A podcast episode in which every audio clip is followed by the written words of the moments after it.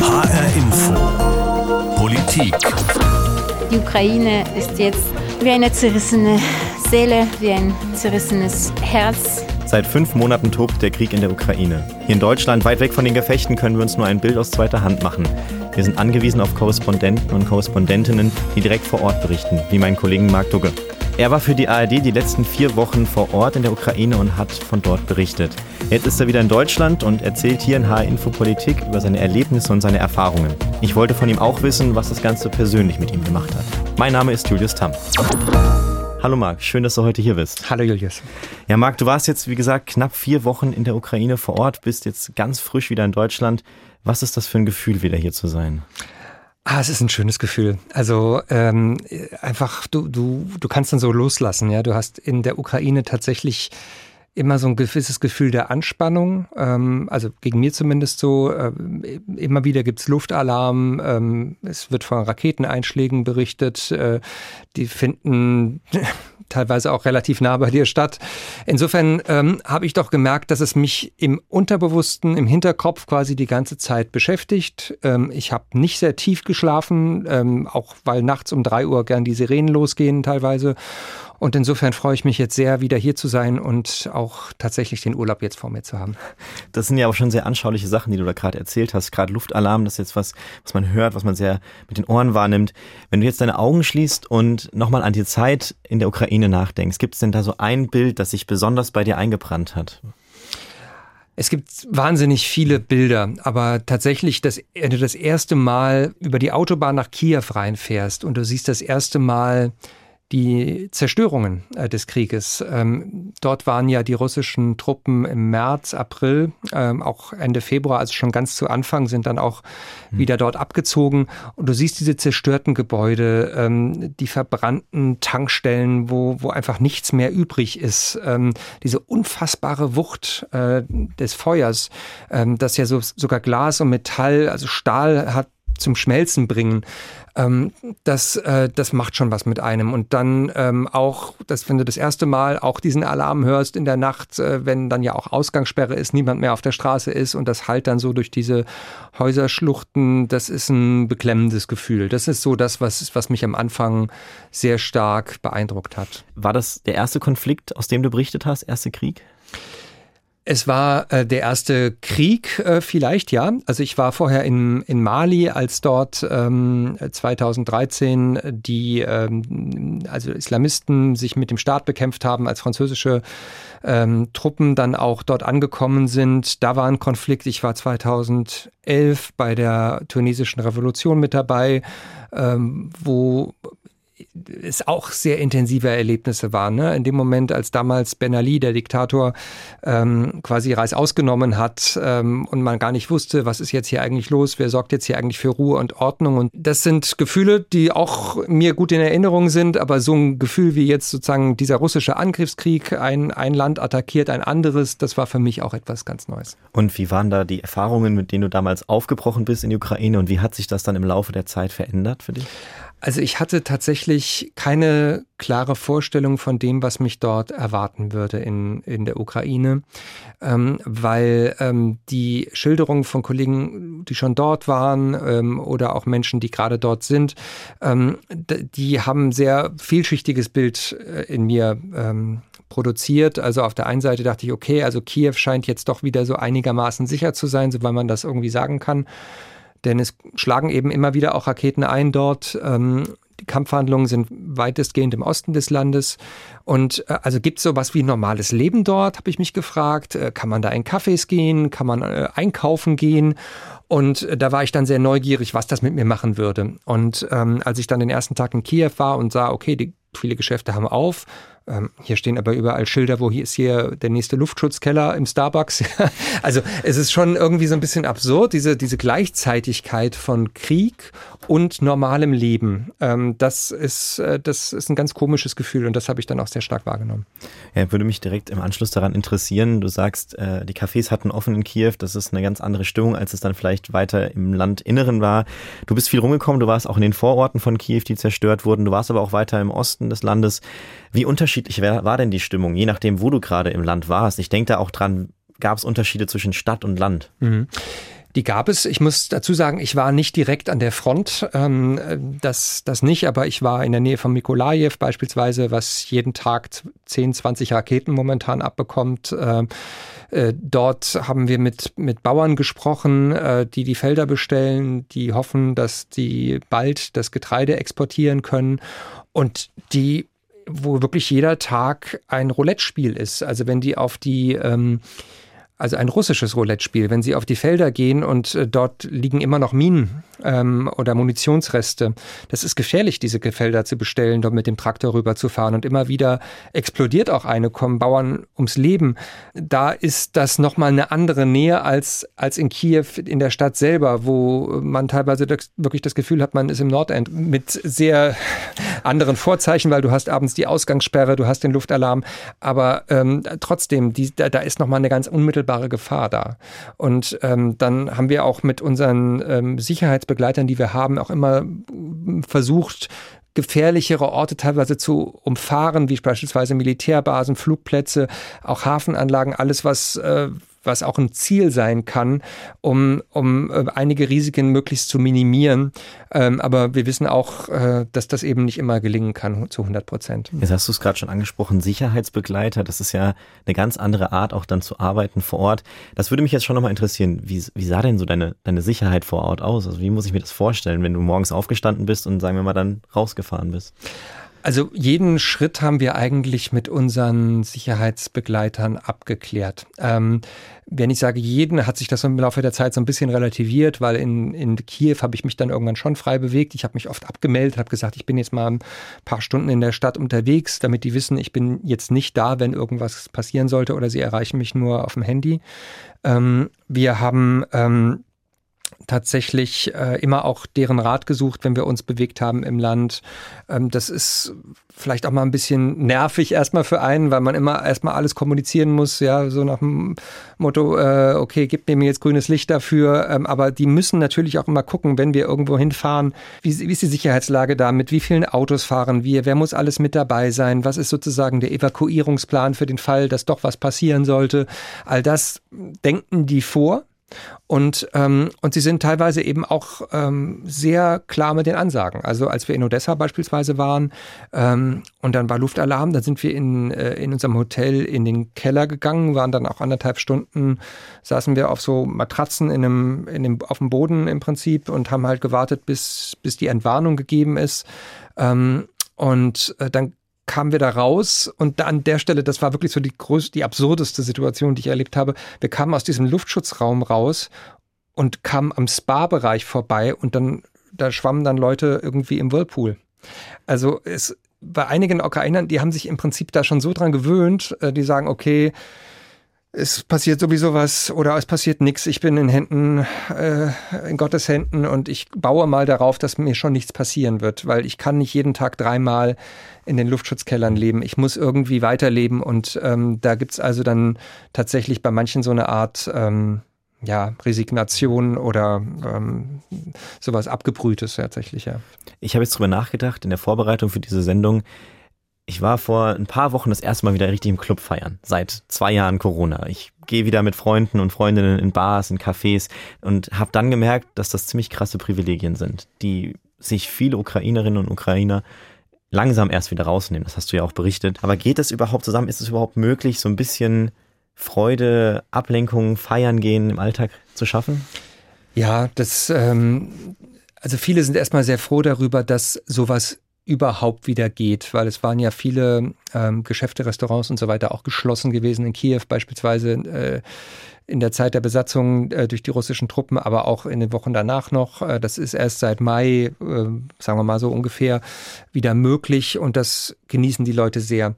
Aber sie gehen nicht tanzen beispielsweise. Also Club Clubs, Clubs besuchen, das, das geht so nicht. Ähm, es mag die ein oder andere Privatparty geben, auf die man geht. Äh, teilweise haben auch, also Kiew ist zum Beispiel, was ich gar nicht so wusste, ist eine bekannte Techno-Metropole. Und ähm, da sind Leute wirklich hingezogen, um das zu haben, ja. Und ähm, mir sagte so ein junger Techno-Fan, sagte so, ja, äh, Kiew is really wild, man, ja, in normalen Zeiten. Und jetzt äh, haben dann einige Clubs teilweise tagsüber auf, weil es gibt ja noch die Ausgangssperre und dann gehen da ein paar Leute wirklich um für ein paar Stunden bis um 10 Uhr abends irgendwie weg. Äh, das ist so absurd. Ja, ich habe es selber nicht mitbekommen, aber das gibt es wohl. Aber viele haben auch das Gefühl, und ich würde sagen, die Mehrheit hat das Gefühl, mh, hm, passt jetzt einfach gerade nicht. Da sterben Leute an der Front, wir haben alle Angst, es ist keine normale Zeit, es ist nicht die Zeit fürs ausgelassene Feiern. Wir gehen abends vielleicht in eine Musikkneipe, aber dann spenden wir für die für die Truppen. Ähm, und äh, das gibt dann so Music for Victory, war zum Beispiel so eine Veranstaltungsreihe, die, gab, die es gab, ja, weil die Musiker müssen ja irgendwie auch Geld verdienen. Mhm. Ähm, aber es gibt, ähm, es gibt keine Ausgelassenheit im Moment, nein. Ich bin 26, werde jetzt bald 27. Das ist ein Alter, von vielen Soldaten in der Ukraine, die dort gerade kämpfen. Und meine wichtigste Frage in den letzten Wochen war, wie kriege ich meinen Wohnungsumzug hin? Und die dort leben in einer ganz anderen Welt. Was macht das denn mit der jungen Generation dort vor Ort, die irgendwie aus dem Studium, aus der Ausbildung gerissen werden, die eigentlich vielleicht eine Familie gerade gründen wollten und auf einmal müssen sie kämpfen und sogar sterben in diesem Krieg?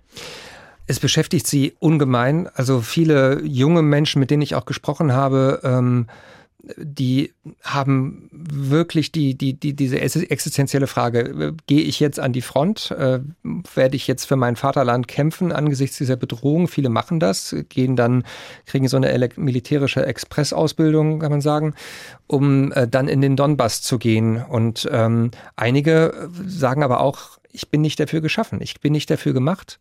Und, ähm, und sie versuchen sich auf andere Weise nützlich zu machen. Das geht auch. Du musst noch nicht an die Front, wenn du das nicht willst.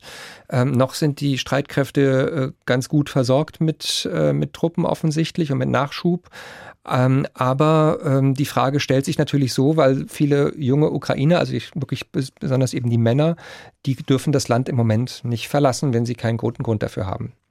Genau, also ich habe mich äh, auch hier in der Vorbereitung damit beschäftigt und darüber nachgedacht, wie das damals war, als der Krieg losging. Und ich habe viel mit meinen Freunden und Freundinnen darüber gesprochen und wir kamen immer wieder auf den Punkt, was ist, müssen wir eigentlich in den Krieg ziehen, wenn der Krieg sich ausbreitet? Äh, ich könnte mir das überhaupt nicht vorstellen. Es ist unvorstellbar für mich, für mein Land in den Krieg zu ziehen und Menschen zu töten. Ich weiß nicht, das geht nicht in meinen Kopf rein. Und du hast auch genau über diese Menschen berichtet. In der Ukraine geht es manchen ähnlich. Da haben wir einen O-Ton vorbereitet, vielleicht hören wir gerade mal rein. Wohin, ja, ne, wohin. Ja, zivilny. Ich bin doch kein Krieger, ich bin Zivilist, sagt der 25 Jahre alte Sergi. Er sitzt in einem Café in Kiew. Seinen echten Namen will er nicht nennen. Ihm steckt immer noch der Schrecken vom Frühjahr in den Knochen, als die russischen Truppen nur wenige Kilometer vor Kiew waren. Jedes Mal, wenn es Luftalarm gibt, steigt die Angst wieder in ihm hoch. Er verstehe ja, dass das Land dringend Soldaten brauche, sagt er, aber er habe nun mal nicht die Anlagen zum Krieger, und er glaubt auch nicht, dass es mit einer militärischen Expressausbildung getan ist. Mit ihm fühle ich mich sehr verbunden. Also genau so, wie er denkt, würde ich auch, glaube ich, in dem Fall denken. Gleichzeitig berichtest du ja aber auch über Menschen, die freiwillig an die Front ziehen, junge Menschen, die äh, sich in einer Schnellausbildung ähm, vorbereiten lassen. Und teilweise kommen ja sogar Ukrainerinnen und Ukrainer aus, aus dem Ausland zurück. Wir hatten einen Fall hier aus Hessen, wo ein Mann von seiner Familie weg ist, um dort zu kämpfen. Was überwiegt denn in der Ukraine? Das Pflichtgefühl oder die Angst vor dem Krieg? Es ist beides da. Ich kann es nicht beurteilen, was überwiegt, aber die Angst vor dem Krieg, die ist stark. Ähm, die ist auch bei, bei Menschen da, beispielsweise bei Frauen da, die sich vor einigen Wochen vor ähm, Militärs gestellt haben, die auf der Suche nach Rekruten waren ähm, und die gesagt haben, bitte nicht an unsere Männer. Also ähm, wir brauchen die. Die haben Angst, dass sie, dass sie, dass sie alleine zurückgelassen werden, dass ihre, ähm, dass ihre Männer nicht zurückkommen. Es sterben jeden Tag Menschen an der Front. Kürzlich war die Rede von bis zu 200 ukrainischen Soldaten, aber sterben natürlich auch immer wieder Frauen und Kinder äh, im, im Rahmen dieses, äh, dieses Krise, Krieges. Der Krieg ist brutal, was man von der Front hört. Ähm, der Beschuss mit schwerer Artillerie rund um die Uhr durch russische Truppen, das laugt die Leute auf, aus. Die Leute sind komplett fertig, wenn sie dort sind. Mir sagte ein ähm, Soldat, der dort gekämpft hat, sagte, der wichtigste Gegenstand sei der Spaten der Spaten, um sich ein Loch zu graben, um sich zu ver äh, verstecken, quasi im Rasen, ähm, in, in der, ja, auf der Wiese, äh, wenn die, wenn die Tiefflieger kommen, wenn die Artilleriegefechte äh, kommen ähm, und die Einschläge kommen. Und da sind manche einfach nur noch verbuddelt. äh, um, um, das, um diese schweren Angriffe zu überstehen und, äh, und werfen dann irgendwann das Handtuch. Es ist natürlich so, dass die, momentan die ukrainischen Truppen in der Lage sind, auch wieder Geländegewinne zu machen. Die die, die Besatzer einigermaßen zurückzudrängen. Ähm, es gibt die Hoffnung auf eine große Gegenoffensive, aber es ist eine unglaublich intensive Kriegshandlung, die dort passiert und ähm, die, glaube ich, viele Menschen auch nochmal erschreckt, weil sie sich das anders vorgestellt haben, weil die ersten Monate nach der, ähm, nach dem Rückzug aus Kiew dann auch die Hoffnung aufkommen haben lassen, ja, wir können es irgendwie schaffen. Es ist, ähm, es ist vielleicht gar nicht so schwer. Äh, und wir haben die Oberhand. Wir sind militärisch überlegen. Und ähm, aber äh, die Russen haben alle Kräfte auf einen Punkt im Moment konzentriert und, und äh, setzen da auf äh, Zermürbungstaktik. Hoffnung ist ein äh, gutes Stichwort, das mich auch interessiert. Wie geht es denn da mit den Menschen? Also der Blick nach vorne, traut man den sich überhaupt zu? Du hast gesagt, direkt nach, äh, nach dem Ende der Belagerung von Kiew, sage ich mal, war sie relativ hoch. Jetzt resigniert man so ein bisschen. Wie, wie schauen die Menschen in die Zukunft in der Ukraine? Mit sehr viel Hoffnung. Sie machen sich natürlich alle Mut, dass es gelingen kann, ähm, diesen Krieg als Nation zu überstehen. Wir hatten diese Woche den Nationalfeiertag der Ukraine. Da hat Zelensky auch nochmal sehr an die Ukrainerinnen und Ukrainer appelliert, ähm, nach vorne zu gucken, äh, die Unabhängigkeit des Landes auf jeden Fall zu verteidigen. Ich glaube, wenn Putin eins geschafft hat in diesem Krieg, ist es tatsächlich, die Ukrainer zu einen. Das war ein sehr ähm, ja, vielschichtiges, heterogenes Land mit sehr vielen ähm, Minderheiten auch, die sich aber jetzt wirklich hinter der Fahne versammeln und, äh, und ähm, das hat wirklich zusammengeschweißt. Ähm, alle hoffen, dass es mit dem Wiederaufbau bald beginnen kann. Zelensky versucht ja jetzt schon den Wiederaufbau auch voranzutreiben, dass jetzt schon die Häuser auch wieder aufgebaut werden, dass Gelder locker gemacht werden ähm, aus, aus der Welt, um das möglich möglich zu machen, während der Krieg noch im Gange ist und natürlich keiner weiß, hm, kommen die hier nochmal zurück nach Kiew? War es das jetzt? Oder sind wir hier in einem Jahr wieder in der gleichen Situation? Ähm, sie machen sich alle Mut und hoffen, dass es eine bessere Zukunft gibt. Und eine bessere Zukunft heißt für sie auch eine europäische Zukunft im Rahmen der EU. Jetzt ist ein wichtiger Aspekt unserer Arbeit auch das Thema Wahrheit die Bilder, die wir hier kriegen, sind die echt? Sind das wirklich Opfer dieses Krieges oder sind das, äh, ist das Propaganda von einer oder der anderen Seite? Wir in Deutschland haben das eine Bild oder hier im Westen das eine Bild. Die Menschen in Russland haben ein ganz anderes Bild von diesem Krieg. Wie schwer war das für dich vor Ort teilweise die Wahrheit zu erfahren? Das ist tatsächlich nicht leicht, gerade wenn es darum geht, über das zu berichten, was in den besetzten Gebieten passiert, was an der Front passiert. Da bist du weit von weg. Und äh, das muss man immer wieder dazu sagen, dass wir nicht in der Lage sind, uns ein komplettes Bild der Lage zu machen. Es sind zwei Länder, die miteinander im Krieg sind. Auch die Ukrainer ähm, haben möglicherweise Interessen, bestimmte Botschaften nicht zu verbreiten. Ähm, und ähm, das können wir nicht unabhängig überprüfen. Also es sind, man muss das immer wieder dazu sagen. Und das ist für mich als Journalist tatsächlich auch immer eine Herausforderung, möglichst nah ranzugehen, möglichst vielen Menschen zu sprechen und gleichzeitig sich nicht in die Gefahr zu begeben, einer Seite auf den Leim zu gehen. Ich hatte zum Beispiel mit einer Familie gesprochen, die aus Cherson geflüchtet war, äh, mit äh, Drillingen, also ein, ein, ein Ehepaar mit, mit, mit drei Kindern und die mir geschildert haben, wie schwierig der Weg daraus war, äh, wie die Mutter den Kindern äh, Geldnoten in die ähm, in die Hosen eingenäht hat, in der Hoffnung, dass die russischen Soldaten die Kinder schon nicht kontrollieren werden. Wie der Mann peinlichst darauf geachtet hat, nicht irgendwelche Tattoos oder sowas zu haben, ähm, die seine Zugehörigkeit äh, oder seine Sympathie mit ähm, Partisanen bekunden könnten oder so etwas. Ne? Also äh, man muss da sehr aufpassen, was ist auf meinem Handy drauf, was ist auf meinem Laptop drauf, wenn die mich kontrollieren. Und all diese Geschichten, die sind äh, wahnsinnig intensiv und ähm, und gleichzeitig kann ich das überprüfen? Nein. Ich kann das nicht überprüfen. Ich kann dann nur mit vielen Menschen reden, die mir entweder das Gleiche erzählen und dann kann ich vielleicht eine Wahrscheinlichkeit ableiten im Sinne von, ja, das ist wahrscheinlich wahr. Ähm, und, äh, und sonst einfach auch Vertrauen und Menschenverstand äh, walten lassen. Also ähm, insofern, man ist immer in der Gefahr, in diesen Zeiten äh, nicht das komplette Bild zu vermitteln diese Bedingungen, von denen du gerade gesprochen hast, ne, irgendwie sehr schwer in Wahrheit zu kommen, immer im Hinterkopf haben. Diese ganze Reise, die du gemacht hast, ist ja ein, ein Erlebnis, das die wenigsten Menschen im Leben machen und vielleicht auch nicht unbedingt machen wollen. Du hast es jetzt gemacht. Wie hat sich das denn auf deine, oder wie glaubst du, wird sich das auf deine Arbeit zukünftig auswirken, diese Erfahrung, die du dort gemacht hast, auch mit dem Aspekt Wahrheit? Schwer zu sagen. Ich glaube, ich bin noch zu nah dran, ja. ähm, um das wirklich sagen zu können. Ich, ähm, ich glaube, ähm, also natürlich, es sind sehr tiefgehende Erfahrungen, die du da machst. Ja, es sind Gespräche, die du führst, die, die gehen dir unter die Haut, die beschäftigen dich, die beschäftigen dich auch nachts noch. Und ich glaube aber, ähm, für mich persönlich ist es eine bereichernde Erfahrung, weil ich dann tatsächlich gemerkt habe, dass ich mich in solchen Gebieten auch bewegen kann, auf was ich achten muss, äh, wo Gefahren lauern, die ich vielleicht vorher nicht wahrgenommen habe.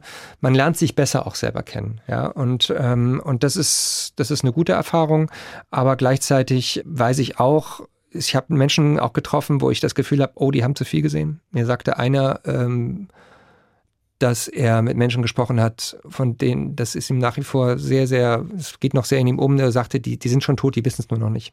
Hm. Also und äh, das, das sind das ist, ähm, das sind Grenzerfahrungen, glaube ich, ja. Ja, auch weg von der von der Arbeit macht das ja bestimmt auch was ganz, ganz persönlich einfach ja, mit dir. Ja. So, das ist äh, eine Frage, die ich mir gestellt habe, die ich dir jetzt weiterstellen möchte. Prioritäten. Also man geht irgendwie in, in diese, mit Erwartungen da rein, davon hatten wir es ja vorhin schon, und du hast Prioritäten im Leben. Haben die sich verändert durch das, was du dort gesehen hast? Hast du irgendwie gemerkt, okay, das ist gar nicht mehr so wichtig, wie ich dachte, dass es ist? Nein, ich habe nur ähm, tatsächlich, also was du vorhin erzählt hast, ähm, über, ja, wäre ich in der Lage, eine Waffe in die Hand zu nehmen, zu töten, da hat sich bei mir tatsächlich auch äh, viel verändert in den letzten Jahren, aber schon und durch Ukraine ähm, erst recht. Ich habe damals auch den Wehrdienst verweigert. Ich hatte ja auch noch Wehrpflicht, ähm, als ich mit der Schule fertig war. Und viele Argumente, die mir damals relativ leicht von den Lippen gingen, die würden mir heute so leicht nicht mehr von den Lippen gehen. Ich glaube, es geht vielen so. Und das ist eine Erfahrung, die ich jetzt auch in der Ukraine nochmal gemacht habe, dass ich viel über mich selber nachgedacht habe. Hast du da ein Beispiel zu, zu den Argumenten, die du jetzt so nicht mehr bringen könntest oder so leicht? Ja, also äh, ich habe damals auch gesagt, äh, dass ich einfach mir nicht vorstellen könnte, eine, mit einer Waffe auf jemanden zu zielen und ähm, habe das ja mit, mit vielleicht nicht, ich, ich müsste es nochmal lesen, wie ich es damals geschrieben habe. Aber mein Großvater ist tatsächlich auch im Zweiten Weltkrieg ums Leben gekommen. Mein Vater hat seinen Vater nie kennengelernt. Und ich bin damals so in dem Bewusstsein aufgewachsen, ja, Kriege muss man vermeiden können und der, die Waffe kann nicht das Mittel sein, immer. Ne? Und das war wahrscheinlich eine, eine sehr einfache und vielleicht auch etwas naive Sicht, die ich damals hatte. Ja. Und eine Sache, die mir halt sehr klar geworden ist in der Ukraine, die Ukrainer, den habe ich mich sehr nah gefühlt. Den fühle ich mich sehr nah. Äh, da attackiert jemand unser Lebensmodell und unsere Grundwerte. Und äh, das ist für mich dann nochmal sehr deutlich geworden, als ich dort war. Okay, und jetzt von diesem sehr, sehr grausamen Krieg zu der Frage der Schönheit, die möchte ich doch irgendwie stellen. Ich habe dir ähm, ich habe dein Instagram-Profil mir mal ein bisschen angeguckt gehabt, da hast du in den letzten Wochen ja auch ein paar Bilder gepostet. Zum Beispiel denke ich dann das eine Bild, das ist ein, ein kaputter Panzer und auf dem ist ein, ein Vogel äh, gemalt, gesprayt worden in den ukrainischen Farben Gelb und Blau. Und losgelöst von allem, was gerade passiert, könnte man so ein Bild als, als schön bezeichnen. Oder auch ein Bild von einem Sonnenblumenfeld, hinten dran der blaue Himmel. Das sieht aus wie die ukrainische mhm. Flagge. Ähm, ist in diesem, ist in einem Krieg, in sowas, was dort passiert, überhaupt Platz noch für Schönheit? Ja, doch. Also das Land ist erstmal schön. Es gibt ähm, schöne Momente und es gibt Momente, die einfach entwaffnend sind. Also einer war beispielsweise, ich war in einem Kindertheater, im Puppentheater in Odessa, wo Menschen für Kinder ein Theaterstück auf die Bühne gebracht haben mit äh, einem bösen Fuchs, der das Haus des Igels äh, überfällt, da sich einnistet und die Kinder versuchen dann also zusammen äh, diesen Fuchs wieder zu vertreiben und die Ente, die er auch in Gefangenschaft genommen hat, wieder zu befreien. und, ähm, und du siehst die Kinder, die teilweise aus den Flüchtlingsgebieten kommen, ähm, da komplett mitfiebern. Also jetzt über diesen etwas politischen Kontext dieser Geschichte äh, nochmal abgesehen, ja. Ähm, äh, das war, das war so schön zu sehen und wie diese, wie die Schauspieler dir dann auch erzählt haben, was ihnen das gibt an Kraft, ja. Also, dass, dass die Kinder da so dabei sind, in eine andere Welt kommen, Kinder, die wirklich nichts zu lachen haben, die keine Momente der Freude erleben oft. Ähm, und da habe ich also rechts neben mich geschaut, da war ein, mein ukrainischer Kollege, dem liefen die Tränen runter das ist schon, also für mich unvorstellbar eigentlich, so wie du es jetzt gerade schilderst, ja, das macht auch was mit mir hier, mhm. so, dass es doch noch vor Ort irgendwie auch Momente der Schönheit gibt, gerade für Kinder, finde ich, ist das sehr, sehr wichtig.